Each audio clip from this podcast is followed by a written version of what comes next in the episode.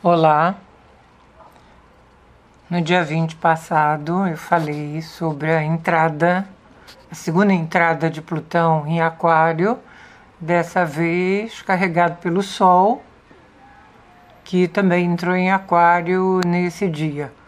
Mas eu só coloquei essa observação no Instagram e no Facebook. Vamos agora então para o clímax do primeiro ciclo lunar do ano, iniciado no dia 11. Dia 25, às 14h55, hora de Brasília, a Lua atinge 5 graus e 15 de Leão, formando a oposição exata ao Sol. A polaridade Leão-Aquário é de signos ativos e fixos, Leão de fogo e Aquário de ar.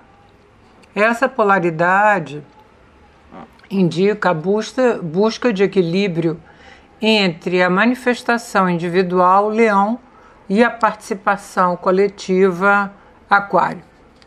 Entretanto, a quadratura T formada pelos luminares com Júpiter em touro prejudica a possibilidade de equilíbrio. Primeiro, porque Júpiter, em aspectos desarmônicos, tem seu julgamento prejudicado por excesso de confiança e otimismo. E depois, porque nessas condições é ganancioso, precisa participar de tudo não admite abrir mão de qualquer possibilidade, porém, sem admitir não saber avaliar corretamente as condições. Por fim, a quadratura T, da qual Júpiter é focal, é extremamente dinâmica, pulsa todo o tempo no tom do seu focal. Portanto, aqui exagero, tendência a excesso. O Sol se afastou 5 graus de Plutão, cinco dias depois da conjunção e a Lua cheia, mais 5 graus para a Lua significa que ela fez a oposição com Plutão. Na verdade, ela vai fazer isso no dia mesmo da lua cheia, porque são menos de 10 horas antes da lua cheia, ela ainda pode estar afetada pela intensidade e um pouco de drama de Plutão no que se refere à expressão de sentimentos. A franqueza de Júpiter estimula a expressão das emoções, mas de modo aumentado. E não devemos esquecer que a conotação de clímax das luas cheias costuma puxar para fora as emoções e em Leão sua manifestação é incentivada. Então, cuidado com a lua cheia de Leão ampliada por Júpiter e com a conotação ainda de Plutão. Em Aquário, o Sol, que dispõe da Lua, está em seu signo de exílio. Que Aquário é o exílio do domicílio Leão. E o dispositor moderno de Aquário, Urano, está recebendo um trígono da conjunção Mercúrio-Marte, possibilitando a criação de alternativas através de ideias Mercúrio e ações Marte. Urano está estacionado, o que fortalece seus significados: inovação, independência. Urano é o último dos planetas lentos a retomar o movimento direto dia 27. Isso vai abrir o único período do ano no qual todos os planetas estão em movimento direto, uma condição que é sempre favorável. Mercúrio vai encerrar esse período no dia 1 de abril, quando ele retrogradar.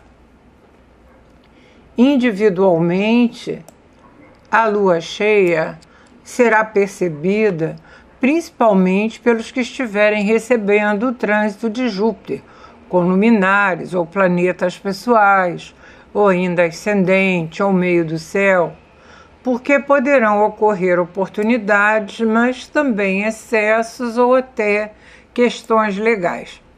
Para o Brasil, a lua cheia se localiza no eixo 612 do país, referente à saúde, empregos, empregados, e a 12 como dificuldades, problemas, O fato de Júpiter ser um governante da alunação, pela sua quadratura com os luminares, possivelmente incentiva a terceira e última passagem do trânsito de Júpiter em conjunção com Saturno, no grau 9 de Touro, que esperamos favoreça principalmente a educação e as escolas. Porém, no momento atual, Saturno em trânsito está fazendo sua terceira e última passagem na restritiva quadratura com Lua e Júpiter, que prejudicou a agricultura, sem dúvida ajudado por Urano com as suas mudanças climáticas, e esse trânsito de Saturno com Lua e Júpiter dificulta o crescimento. No mapa da lua cheia, o eixo ativado é 28, com grande ênfase na casa 8, onde, além do Sol e Plutão, também estão Mercúrio e Marte, apontando para mudanças e questões econômico-financeiras. 2, 8. Porém, a casa 11 do Congresso, onde se encontra Júpiter, que está ligado aos dois luminares, está envolvida. Ontem, o presidente sancionou o orçamento anual com veto a diversas emendas parlamentares e as reações logo apareceram. O fundo do céu do mapa da lua cheia, 14 graus de Virgem, está sobre o Sol do Brasil, enfatizando questões relativas ao solo e também oposição ao governo, em especial ao presidente. Até a próxima!